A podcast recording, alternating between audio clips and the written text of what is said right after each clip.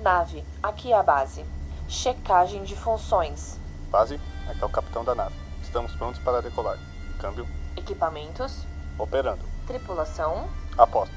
O papo na lua já vai começar. Atenção para a contagem, nave. 3, 2, 1. Lançar.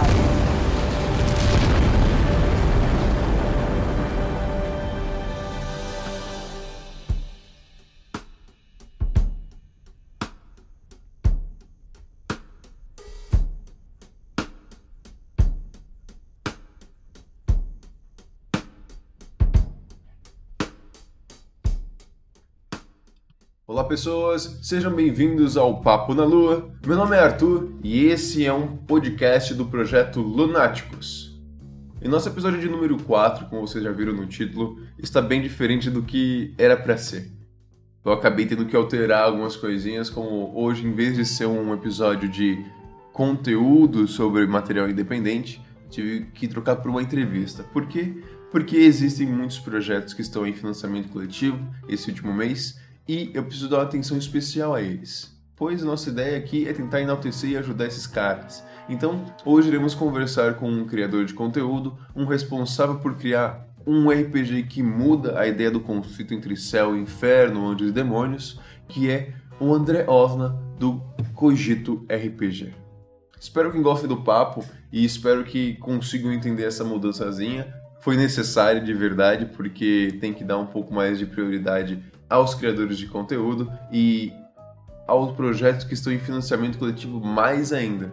Porque se eles conseguirem bater a meta, é mais conteúdo para a gente poder conversar, apresentar e aproveitar.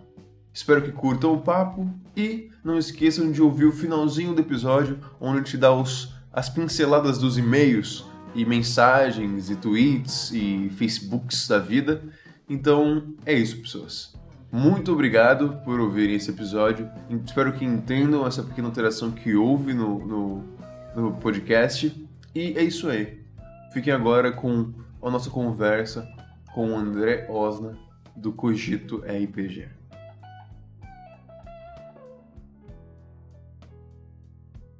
Primeiramente, antes de tudo, se apresente. Eu sou o André Osna, eu sou um dos, um dos criadores né, do Ex Ignorantia e do Cogito RPG, que é o nosso primeiro lançamento. Eu, como eu estava comentando com você, eu sou mercado criativo, que é uma, uma, parada meio esquisita de falar hoje em dia, mas eu sou do mercado criativo desde moleque. É, comecei escrevendo o que aparecia, desenhando o que parecia, e disso eu meio que fui transformando numa profissão, você pode, poderia dizer uma carreira, porque eu mudei muito de trabalho, e sempre escrevendo, sempre nessa coisa de criar, de inventar. E quando eu passei a vida inteira bom jogando RPG, né, básico, praticamente com o mesmo grupo, e um dia chegou a hora de fazer alguma coisa com isso diferente, porque eu falo que eu tenho que ter hobby, eu gosto de transformar tudo em trabalho. Então a gente pegou uns 12 anos de RPG e resolvemos lançar, fazer um livro que é o Cogito, né? Que eu estou aqui para contar mais para vocês.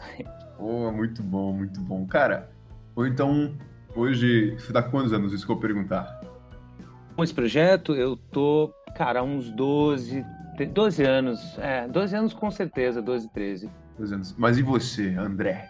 Eu tenho 29. 29 anos. Tu joga 29. RPG com a galera desde Puta, desde os. O quê? Com 29, desde os 15, 16. Caraca, Provavelmente é acho que eu comecei no RPG com 14, no intervalo do colégio. Aí a gente, com os 14, já tava querendo levar a parada toda semana, certinho, grupo bonitinho. Pô, que maneiro. Então é. a galera realmente cresceu, foi casando, tendo um filho e vocês, tipo, acompanhando toda essa, essa, essa trajetória. Isso é muito lindo, cara. É muito, muito louco.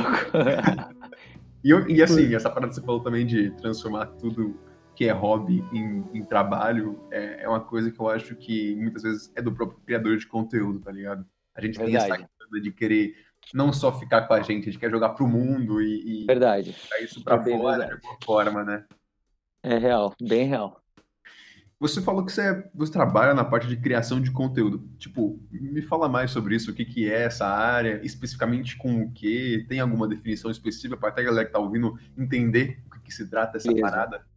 Cara, então, eu, de forma geral, eu sou exatamente isso, sou um criador de conteúdo. É, hoje em dia eu, eu tô meio que definindo como meio que um contador de histórias, entre aspas, que é...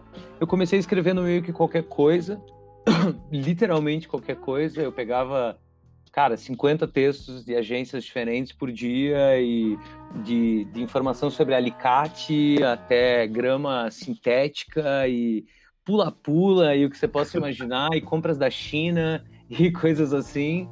E com o tempo eu meio que fui afinando isso para uma para experiência de marca em si, né? Toda empresa meio que tem uma marca, tem essa, essa face pública com quem ela fala com os consumidores, né? E eu comecei a aplicar isso em a gente chama de é, criação de tom de voz, criação de personalidade de marca, que é ajudar as empresas a terem a terem uma personalidade de verdade, a, ter, a se conectarem de verdade com, com o público e não, não falarem besteira e não tentarem se aproveitar de ondinha porque fica feio.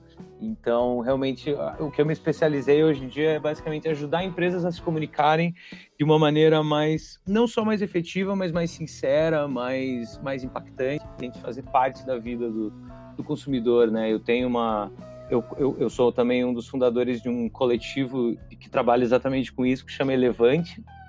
E basicamente é isso que a gente faz. A gente ajuda as empresas em diversos sentidos a se comunicarem de uma maneira mais, mais, mais original, Própria. mais de verdade. Pô, e, que da hora, cara. Então, é, misturando uhum. um pouco de storytelling, branding e várias Exato, coisas do marketing. Exatamente, exatamente. Storytelling e branding são precisamente as minhas especialidades, meio que o meu, oh, hora, o meu trampo. E, cara, não posso te, te, dizer que o RPG não teve uma influência nisso, né? Eu acho que essa, essa habilidade que todo jogador de RPG, principalmente os de longa data, mas todo jogador de RPG tem de entrar na cabeça de outro, entrar em outra personalidade, né? Conseguir uhum. se se comunicar e pensar como outra pessoa é muito parte do, do meu trabalho, que é, é entender como que, qual é a cabeça da tua empresa, qual é a cabeça do teu público, como que essas duas, esses dois grupos interagem de uma maneira mais legal possível, né? Então é basicamente um RPG onde o personagem é, é a marca do cliente. E daí você tem que descobrir qual é o melhor jeito de aproveitar essas características e aonde estão os buraquinhos que vale a pena dar uma consertada. Caraca, muito foda. É muito legal, cara. E é um. É, sei lá, é, é, é, exatamente o termo que você usou. Eu também me encontrei depois de uma vida escrevendo RPG e eu escrevi uns. É, meio comecei uns livros e coisas assim. Escrevi para muita gente, muita empresa diferente, muitas vozes. Aí um dia eu encontrei esses tais desses conceitos aí do storytelling e do, e do branding. E eu falei, opa, eu acho que tem tem algo muito legal aí, e de fato tem. De fato tem mesmo. É que pega essa capacidade de. Não sei se você joga muito como jogador ou você é mestre. Eu, como você acha que você criou um RPG, eu acho que você também é muito mestre, né? Você é muito narrador, é, é. na acaba, verdade. Acaba sendo, acaba sendo a minha principal atividade, mas eu vou dizer que eu amo jogar também. É, quem não, quem não gosta também? não Uma é coisa mesmo? tá ligada à outra, sem né? Embalado, sem embalado por braços alheios. Maravilhoso. É difícil, é foda. Mas. É foda então, tipo, a gente que é narrador, a gente que costuma contar histórias, a gente tem essa, esse apreço pela história, né? Tipo, conto a história, quanto a nossa voz é capaz de embalar pessoas em sentimentos, em coisas que, tipo, trazem muita vida, mesmo sendo só palavras, sabe? Não tendo nada visual. É muito Com certeza, isso. com certeza. É essa coisa evocativa, né? De você. Exato. Qual é a combinação de palavras perfeita para eu fazer o meu público imaginar a coisa mais próxima entre todos eles, né? Eu tive uma, uma startup uma época em 2015 que foi onde eu meio que expandi da parte de marketing para a parte de empresa mesmo e acabou moldando todo o meu trabalho dali para frente. Todo mundo ensina, todo mundo bate muito na tecla é que no começo, até você entender exatamente quem é o teu público e tudo mais, tudo que você criar, toda solução que você criar, toda comunicação que você passar tem que fazer sentido para tua avó e para o teu amigo mais novo e descolado. Todo uhum. mundo tem que conseguir, tem que ter, tem que evocar as mesmas as mesmas conclusões no mínimo, né? Porque tem essa coisa, é, é, de novo essa coisa do RPG de quando eu descrevo uma mesa, cada um imagina uma mesa diferente, mas no final todo mundo imaginou uma mesa. É isso que Exato. interessa. É isso que interessa. O tamanho mais ou menos parecido, a, a, a sala era mais ou menos parecida, a mensagem foi passada E daí o, o, o, brilho vem nos detalhes, mas a princípio todo mundo entendeu que tem uma mesa. Então, beleza, uhum. estamos na mesma página. E, e, a comunicação tem muito disso. Muito é. disso. Total, total. E, nesse meio, cara, que você está trabalhando assim no marketing, você seguiu a tua história, tipo, como você falou, foi meio que uma, uma revolução, um renascimento, né, até mesmo de, eu acho, do seu trabalho, como você se encontrou com esse um branding, deu início da tua empresa e tal. Qual foi o momento que você olhou, assim, para tua empresa, no momento que você estava e falou, mano, eu realmente posso viver, conseguir, talvez eu conseguir lançar o meu livro? Como foi esse momento específico quando você olhou e falou assim, velho, eu consigo fazer isso se tornar realidade e eu quero fazer isso se tornar realidade agora, nesse momento que eu tô vivendo? Como foi essa, essa, esse renascer, esse nascer de ideia? Uma boa pergunta, cara. É, e a resposta é, é, é, complexa, mas vale a pena. Foi uma boa pergunta, porque eu nunca Vamos tinha lá. pensado nisso. O processo começou, a gente estava comentando antes, um ano e pouco atrás, né? Foi quando eu comecei a movimentar essa, essa rede específica de pessoas para fazer o livro. É, principalmente o, o, Inácio, né? Quando ele abraçou a ideia de fazer comigo e tal.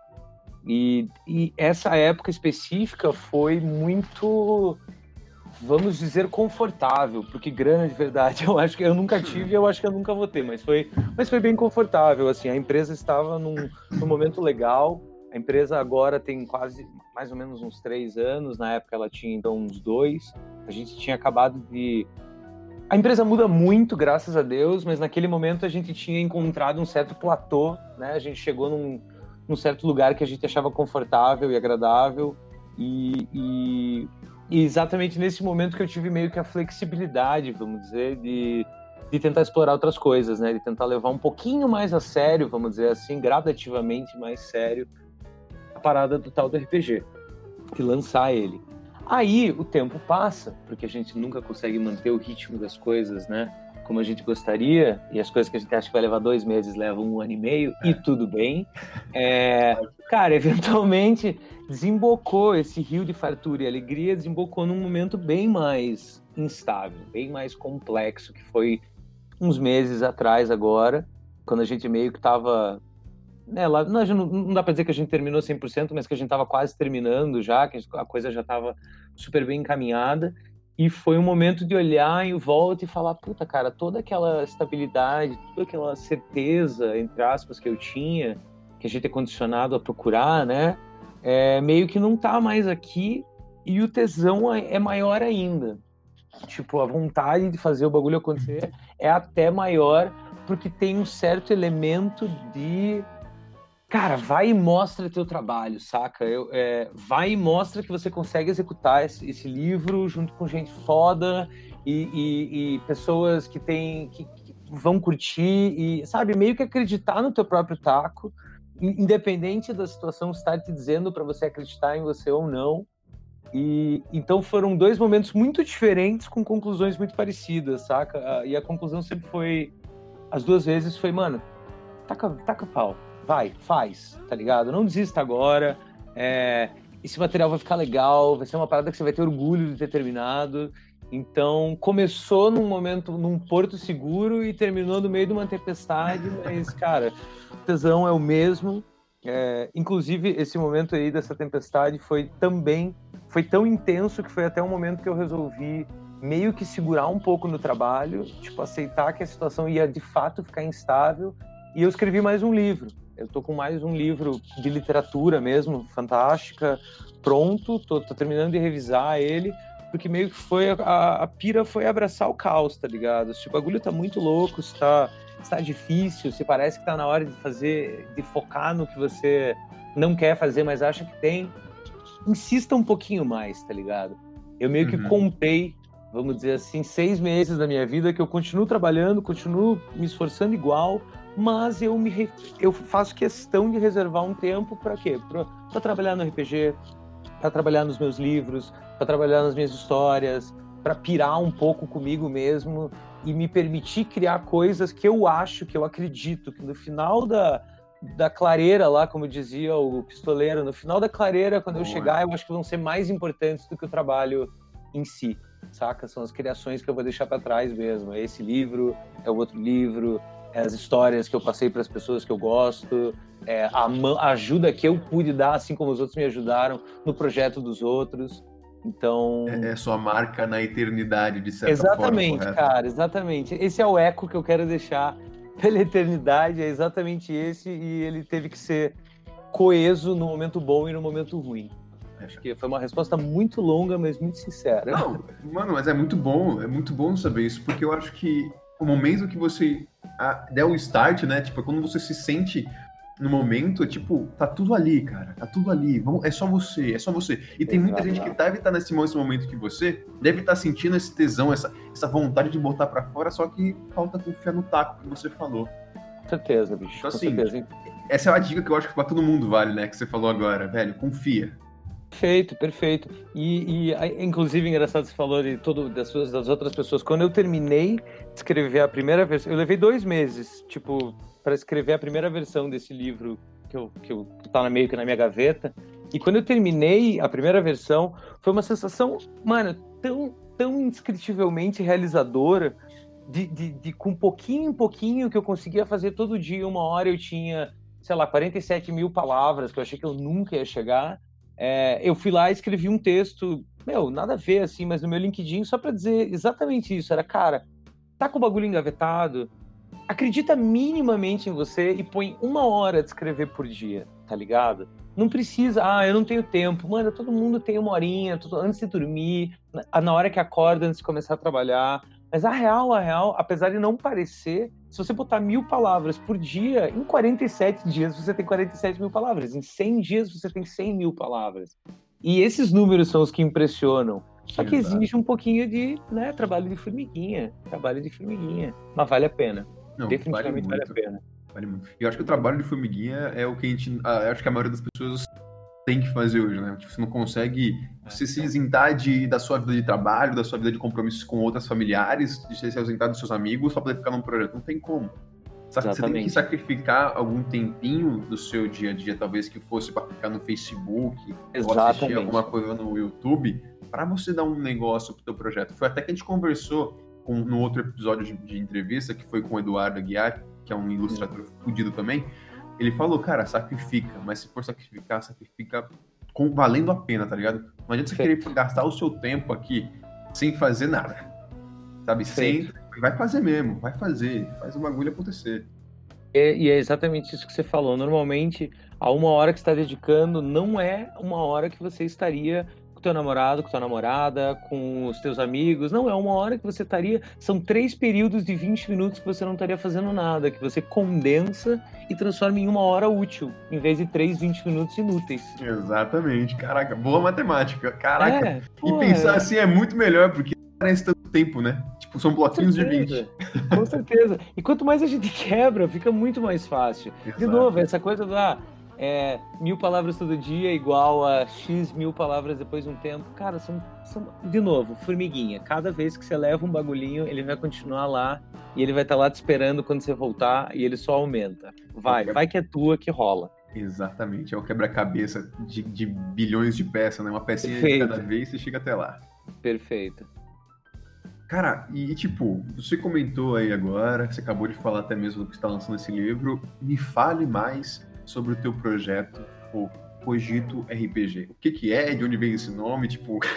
Legal, Porque assim, quando você fala Cogito, não, não, não consigo pensar em, tipo, nada matéria, nada... Tipo, imaginação fica vazia, não consigo imaginar em nada por conta do nome. Mas eu conheço já porque o Catarse, você explicou tudo bonitinho, quem não viu o vídeo vai estar aqui embaixo o link do, do vídeo do Catarse e até mesmo para o Catarse, mas explique de onde veio, o que que é, como funciona. O, o Cogito veio de. Basicamente, assim, cronologicamente, eu e meus amigos, a gente começou, como eu falei, bem cedo, né, a jogar RPG, mas o, o RPG que fidelizou a gente foi o Vampiro à Máscara. Puta, eu sabia. Foi... Aquele conceito que você falou de, de ser bem roleplay e ter como fosse, as, as, como fosse os grupos que separam os, os mundanos dos celestiais é. e demoníacos é muita máscara do vampiro. É, então, então. Eu não consigo, eu nem tento, na real, esconder a influência fortíssima que o, que o vampiro teve nas, em anos formativos, vamos dizer assim, da nossa vida. A gente passou muito tempo jogando vampiro e a gente começou a ficar muito fã do Constantine, que eu sempre falo que apesar de eu amar muito o quadrinho, eu amo o quadrinho demais, eu gosto muito do filme também. E Sim. o filme, por causa da minha idade, acabou sendo. veio num momento muito X ali. E me pegou muito forte. Eu e todos meus amigos, a gente saiu, tipo, meu Deus do céu, que bagulho incrível! Vamos jogar, vamos jogar, vamos jogar. E a, o primeiro Cogito surgiu sendo exatamente. Ele chamava é, muito pomposamente, inicialmente, de Anjos e Demônios em Nova York. Olha Porque, aí, caraca, totalmente é, quase o filme do. do, era um resumo do filme do Constantino, era o nome do nosso RPG. Aí. Aí, e, e, meio que a proposta era, era, era essa, né? Qual era, quais eram as regras, vamos dizer assim? Era anjo, demônio, anjo caído, na Terra sempre. Vocês nunca vão para lugar nenhum que não seja a Terra. E as regras começaram a se. A, a regra não, mas o universo começou a se cons consolidar dessa maneira que, poxa, então terra, terra, terra, terra. Cara, e se não tivesse nenhum outro lugar? E se tivesse anjo demônio, sempre teve anjo demônio, mas nunca teve um céu e um inferno. Não importa o quão antigo, quão poderoso você seja, você está sempre na Terra. E, cara, e, e, a conclusão que a gente teve com o passar dos anos, à medida que a gente foi ficando um pouco mais maduro, foi, cara, isso deve ser muito mais foda do que legal. Isso deve ser muito sinistro para um ser de 5 mil anos que viu impérios levantarem e caírem. Ele já falou com deuses de outros planos, ele já, puta, atravessou lugares que ninguém nunca veria. E daí ele tá numa fila de metrô. Ou ele, ou ele tem que pagar um imposto e ele não paga, e, e, a, e a, prefeitura resolve, é, é, sei lá, expulsar ele da casa dele ou ele é um anjo que vem cuidando de uma certa comunidade, porra, há 300 anos e de repente forças muito maiores, muito além do controle dele, mega corporações resolvem dificultar a vida de todo mundo e, sei lá, botar fogo na mata em volta deles, sem querer dar exemplos muito, muito, muito surreais e, e, e, nada realistas. É, é. É, então a gente meio que. A, a, conclusão, eu acho, que fechou muito do que era o Cogito pra gente é que o tempo só. O tempo humaniza os seres. Uhum. E o estado atual do cenário do Cogito uhum. é mais ou uhum. menos o seguinte: é mais ou menos esse. Não tem céu e inferno, mas tem anjos e demônios na Terra. A Terra é dividida em 72 áreas de influência, que se chama, que é porque o, o inferno, teoricamente, tinha 72 áreas. Uhum. E, e cada área dessas precisa ter uma organização do céu e uma do inferno, protetorado para o céu, baronato para o inferno, para meio que manter a, o véu, manter a máscara, né, na, funcionando, todo mundo na linha. E daí acima deles tem os anjos e os demônios criadores, que são os mais antigos, os primeiros criados por Deus e Lúcifer. E Deus e Lúcifer são Lúcifer é um investidor da bolsa, ele é dentista no, no horário comercial, Caraca. ele tem um, um consultório barra escritório no centro de quase qualquer cidade e ele é ele adora dar conselho cíclico, ele fala com todo mundo, mas ele só enrola todo mundo, ele adora dar dica de investimento enquanto ele arruma os teus dentes. E, e, e Deus é uma menininha de uns 10 anos que joga malabares no sinal e ela é uma mendiga e os maiores arcanjos são os mendigos mais trash que ficam com ela. E, Caralho, que foda! É, e os, os, santos, depois de um tempo, resolveram virar investidores, porque eles conseguem ter certos vislumbres do futuro. É, é, realmente é, uma, é, é, é, a versão mais humana possível de um mundo fantástico, Caraca. vamos dizer assim. E o que diferencia principalmente, ah, vamos dizer, o que, que é um anjo, um demônio e um anjo caído? Você é criado dividido em três partes. Tem o teu corpo, que tem a tua forma verdadeira e a tua forma mundana. Você basicamente só usa a tua forma mundana normalmente. Tem o teu nome, que foi escrito na tua testa quando você foi criado e é meio que teu maior segredo, meio changeling, assim, ninguém pode uhum. saber para você não, não ter vantagem sobre você. E a tua relíquia, que é um objeto mágico que nasce com você, então ela, a princípio, é 100% relacionada à época que você foi criado, e ela tem um poder intransferível que vai crescer junto com você organicamente. Para criar a relíquia é um processo livre, entre aspas, né? O jogador é responsável pela sua relíquia, é criado junto com o personagem e daí ela é finalizada em conjunto com o narrador para ter certeza que não tem alguma coisa que fuja demais do controle, né? E eu aconselho normalmente os narradores a pensarem que não, não tem relíquia apelona, só tem relíquia que ainda não chegou no seu uhum. potencial. Então, ah, eu quero ser, eu quero ter um um colar que me dá os poderes da tempestade do X-Men. Só que o meu person... os personagens básicos, eles têm até 300 anos, que é a forma, é o final da infância deles, vamos dizer assim. E então eu não conseguiria fazer tudo aquilo. Daí o narrador vem, eu como narrador diria, ó, oh, eu sei que você quer fazer tempestade, raio e vento e não sei o quê, mas vamos começar só com vento, porque você tem 150 anos. Então você é capaz de fazer rajadas de vento que tem esse conjunto de regras que estão atrelados a esses atributos e você vai usando isso. Aí beleza, a gente jogou umas três, umas três sessões ou mais. Eventualmente o jogador vira para mim e fala: olha, nesse, nesse momento para ajudar todo mundo ou para dar o golpe final no vilão ou o que for, eu quero tentar soltar um raio. Opa, beleza pô, teu personagem passou por bastante coisa, esse é um momento extremo, é um momento onde ele vai realmente se esgoelar para fazer o que ele puder. Beleza, vamos tentar soltar um raio. Bum, soltou, legal, agora você tem isso também. É, é, orgânico, né? É. é. um crescimento orgânico. Orgânico, orgânico. O próprio jogador, ele exatamente. fala, não, quero tentar agora. E você começa a falar, manda ver então. Pô. Exatamente. E é aquela é meio que a mesma regra universal de visões para personagens, né? que a gente enfia a visão na, na, na cabeça do personagem, era que a gente quer para meter uns ganchos ou corrigir um rumo, e dá para fazer isso também. Tipo, você começa a sentir que a tua relíquia tá tentando dizer para você fazer tal coisa, ou que ela tá pronta para fazer algo, saca? Você pode introduzir bons momentos, momentos dramáticos, momentos interessantes para essas evoluções acontecerem, inclusive. Pô, muito, muito foda. Entendi. As referências. Você já falou três coisinhas aí que eu vi que é referência de Stephen King, pistoleiro da Torre Negra. Você falou aí, você falou do Vampiro à uhum. Máscara, uhum. Changeling, o que mais? Tipo, Constantine, o que mais gira como referências para vocês quando vocês foram trabalhar no projeto? Ah, cara, puta, pra, é, aí, aí, vem as particularidades, né? Porque é, a gente, esse nosso grupo, ele tem Uh, meio que em rotativo, né? Eu e mais dois narradores, uns seis, sete, dependendo do dia, de jogadores no total. E cada um de nós gosta de coisas muito diferentes. Então, para mim, é, talvez isso não seja nem tão impresso no livro, ou talvez seja, e é inconsciente, eu não percebo, mas eu, eu gosto muito de, de terror cósmico, assim, essa coisa meio Lovecraft, de que, de que hum. é, coisas ah, cara, como que eu posso explicar? Eu acho que coisas muito. Eu gosto muito quando coisas muito grandes são resolvidas de, maneiras muito, de maneira muito pequena. Então é.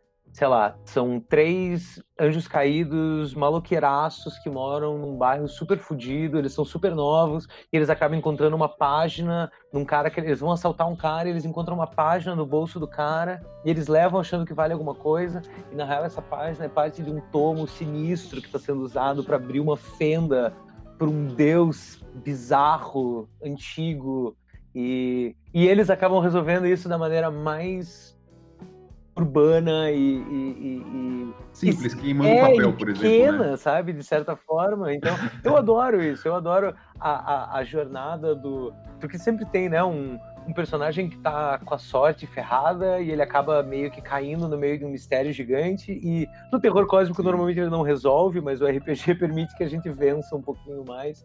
Então, essa seria uma influência Sim, muito é. grande para mim. Essa coisa do micro e, e macro gigantesco, sabe? Do, do, do terror cósmico. É exatamente, é, é, o, é, o, macro no micro, né? Exato, tipo, e um macro quase... que você não consegue nem ver de tão grande que ele é, sabe? Exatamente. Eu, eu piro muito, muito nisso. Muito. E, e, por outro lado, o, um dos outros narradores, que é o Vinícius, ele gosta de coisas que são grandes e são grandes. Então ele gosta de apocalipse, ele gosta que o mundo vai acabar e, e tem várias pessoas de vários lugares se juntando para lutar contra isso, e daí tem uma força contra. Ele é um cara bem bem é clássico, uhum, ele é um cara épico, ele põe músicas épicas para tocar. E daí tem o Inácio, que é o próprio designer do livro, que mestra de vez em quando, que ele gosta de coisas bem é uma escola onde vocês estão aprendendo não sei o quê, sabe? Ele gosta de. Uhum, ele gosta dos desenvolvimentos do dia a dia, é, então cada um de nós acaba tendo influências que aparecem de um jeito ou de outro no livro, né? Mas, Pô, cara, eu tô pensando foda. se tem mais alguma assim muito forte para mim. Eu gosto muito do, do Neil Gaiman.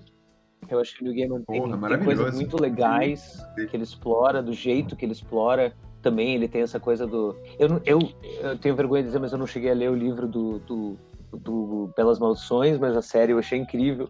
E eu acho muito legal isso, do, por exemplo, o Crowley tem o, o carro dele, que é basicamente uma relíquia, né, sem tirar nem pôr aquilo é uma relíquia, mas ainda assim é um carro, ainda assim ele é um cara que ele, ele estava em todos os movimentos culturais, ele é bem humano, ele ama a humanidade, e eu acho que isso encaixa perfeitamente com a, com a nossa proposta. Pegando um pouco de quadrinho, filmes, essas coisas, você consegue, criou a, sua, a essência do Cogito, né? É, eu acho que é por aí, é um caldo desse aí mesmo, desse rolê. E como como muitas das coisas boas que, que a gente faz veio de uma necessidade própria, né? Veio de algo que eu queria ver e, e não conhecia e resolvi fazer eu mesmo. Pô, muito foda. Você falou agora, a, arte, cara, eu, pelo que eu vi, assim, da arte que você tem no, no, no um pouco na, no Catarse de vocês, né, no financiamento coletivo, é, o que você também tem no, no vídeo de apresentação de vocês também. Ah.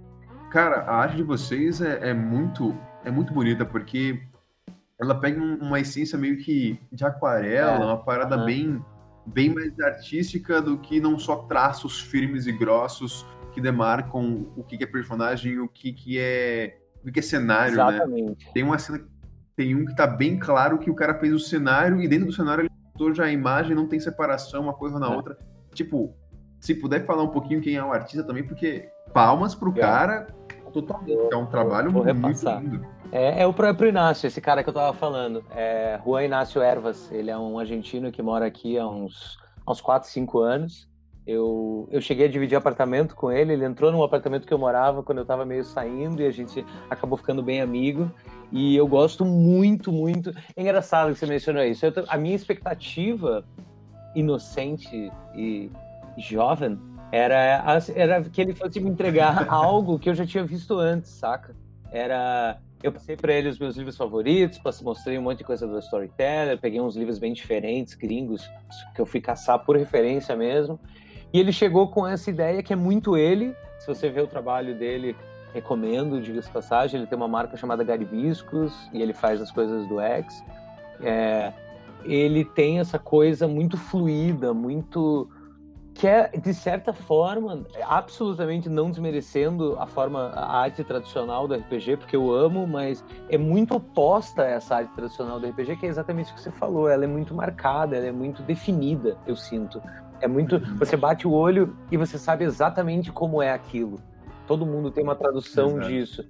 E, e, e eu acho que o Inácio trabalha muito bem com essa fluidez, essa, essa meio que permitir que você crie a versão real disso, né? Ele não está tentando te impor. Inclusive a gente estava vendo uma ilustração hoje, ele me falou, ah, eu não quis dar muito detalhe na mesa, porque eu acho que cada um tem que imaginar a sua mesa. Aí eu falei, porra, mano, é, é, é exatamente isso. É, é, eu acho que eu, eu, eu acredito, eu interpreto que ele faz com a arte o que a gente tenta fazer como narrador, que é plantar uma ideia, né? Não não, não pintar exatamente uma cena para você. Eu não quero te dar uma foto que eu fiz no Photoshop das uhum. pessoas na sala. Eu quero que você imagine a tua sala que funciona para você, com as pessoas que funcionam para você. E eu acredito muito que é isso que o Ig faz.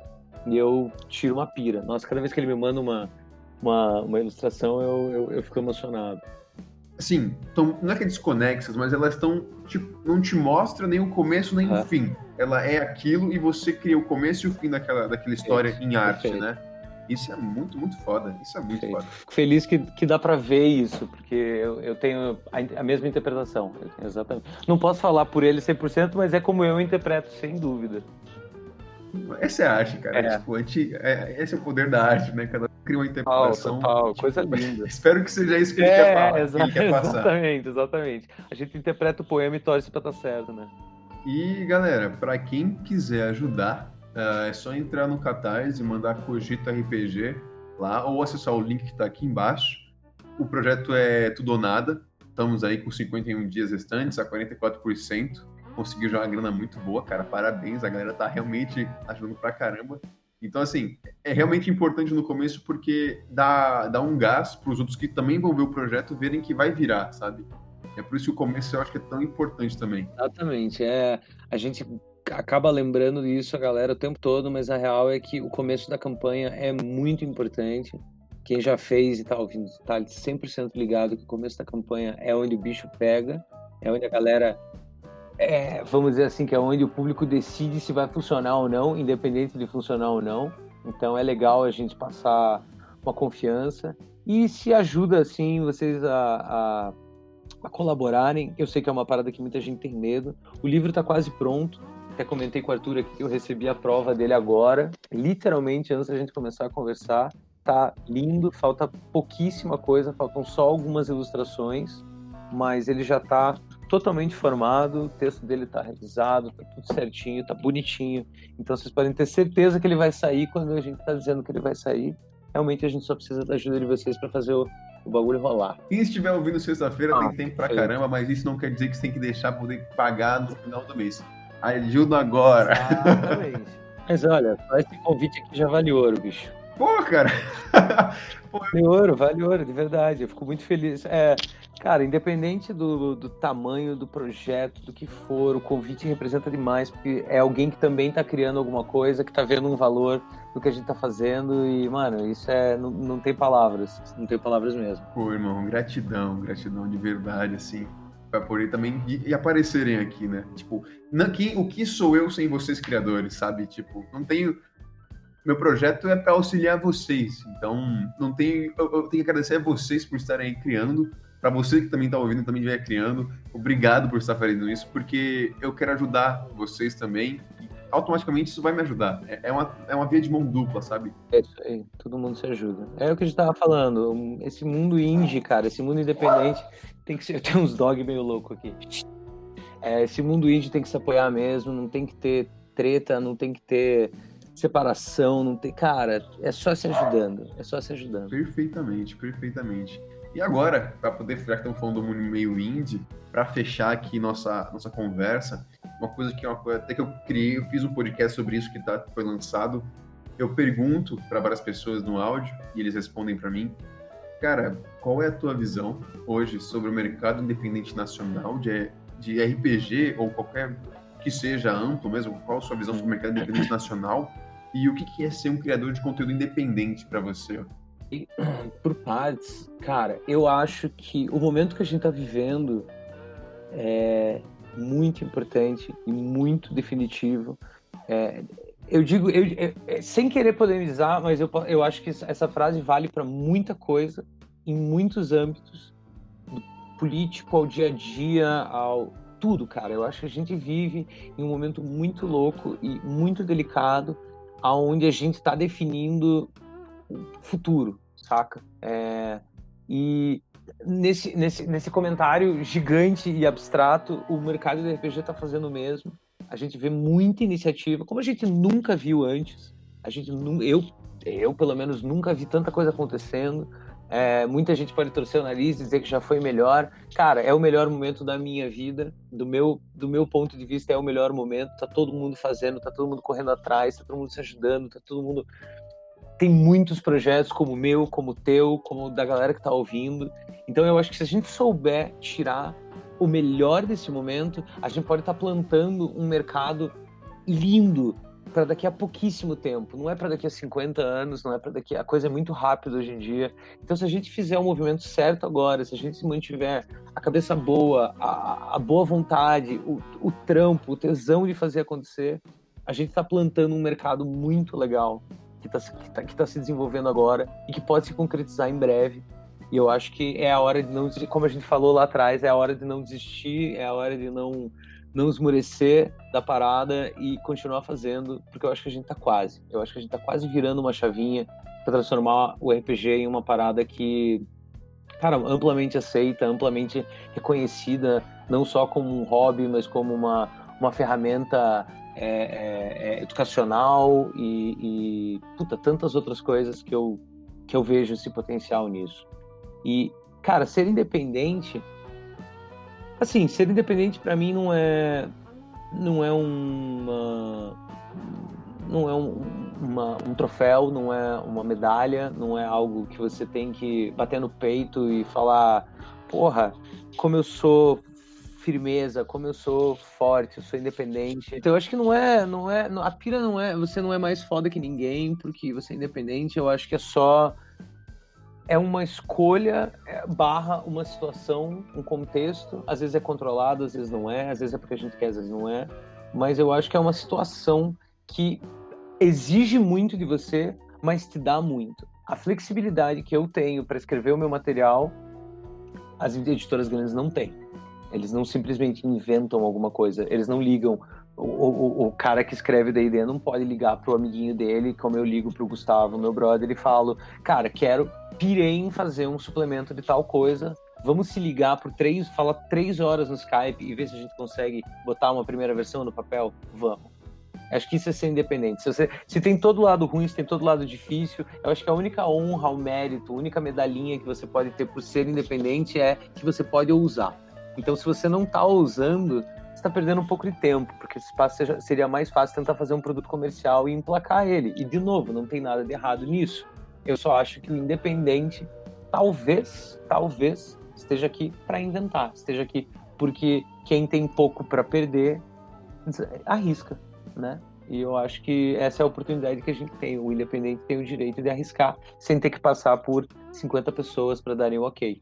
Uhum, totalmente. É a liberdade, né? Nesse ponto. Ah, que, e é um, né? É Homem-Aranha. Você tem que usar pro bem a parada. Com certeza, com certeza, com certeza. Por último, cara, eu ia fazer a pergunta de, tipo, faça uma dica para quem tá aí produzindo conteúdo, quem tá na mesma linha que você, quem tá em linhas diferentes, que também pode ser artistas eu quero que você deixe aí agora uma dica, um, um conselho, seja lá o que você, como você quiser chamar, uh, para as pessoas que estão ouvindo e também querem produzir, ou estão produzindo, ou manda sua voz, seja livre agora. Eu, eu, eu acredito que uma das coisas que mudou a minha vida naquele, nesse, nesses últimos meses aí, então é um conselho bem fresco, é, eu, como eu falei, eu escrevi a vida inteira, mas eu escrevi o que eu precisava escrever e não o que eu queria ou o que eu achava que eu devia. Eu sempre escrevi, mas nunca exatamente o que eu queria. E a vida mudou quando eu comecei a me obrigar, quando virou uma obrigação fazer algo que eu queira, por mais paradoxal que isso possa ser. Então, como eu falei lá atrás, cara, tire uma horinha, tire uma horinha, ou um pouquinho mais se puder, ou crie metas claras, mas faça todo dia. O que, que você quer fazer bem? Ah, eu quero desenhar. Mas, ah, mas eu já desenho para o meu cliente todo dia. Cara, não. Você desenha para o teu cliente não vem de você. Não é com isso que você vai crescer. Não é isso que vai deixar a tua marca. Não é esse eco que você quer deixar no universo. Que, não é, ou seja, não é teu produto que você quer deixar para o teu universo. É para o universo. É a tua criação. E a criação você só vai conseguir fazer naquela uma horinha às seis da manhã antes de ir pro trabalho, ou às oito da noite entre o trabalho e jantar. Mas a real é que se você não colocar o trabalhinho de formiga, nada se constrói. E o que vale lembrar, por último, é que se você tiver trabalhado um ano em alguma coisa que você ama e ela não der certo, você está um ano melhor para o teu próximo projeto. Nada, nada, nenhum aprendizado da tua vida vai ser perdido porque você está o tempo que você aplicou melhor. Perfeito, nisso. perfeito. Então, pessoas, muito obrigado por ouvirem mais um episódio aqui do na Lua. Esse foi um papo com o nosso querido André Osna, o responsável pelo RPG Cogito RPG. E, cara, é isso aí. Gratidão por aparecer aqui. Muito obrigado pela tua atenção, pelo teu tempo, pelas tuas palavras. E, velho, eu, o convite está sempre aberto para você retornar, porque aqui pauta não falta sobre criação de conteúdo e projetos novos. Então, até mesmo quando você terminar de lançar, terminar de conseguir bater a meta que eu sei que vai bater, que aparece para poder conversar como foi todo esse processo aí do, do lançamento. Pode deixar. O papo foi ótimo, Arthur. Pode deixar que eu volto. Gratidão por tudo. E é isso, pessoas. Muito obrigado por ouvirem. Até a próxima. E câmbio desliga.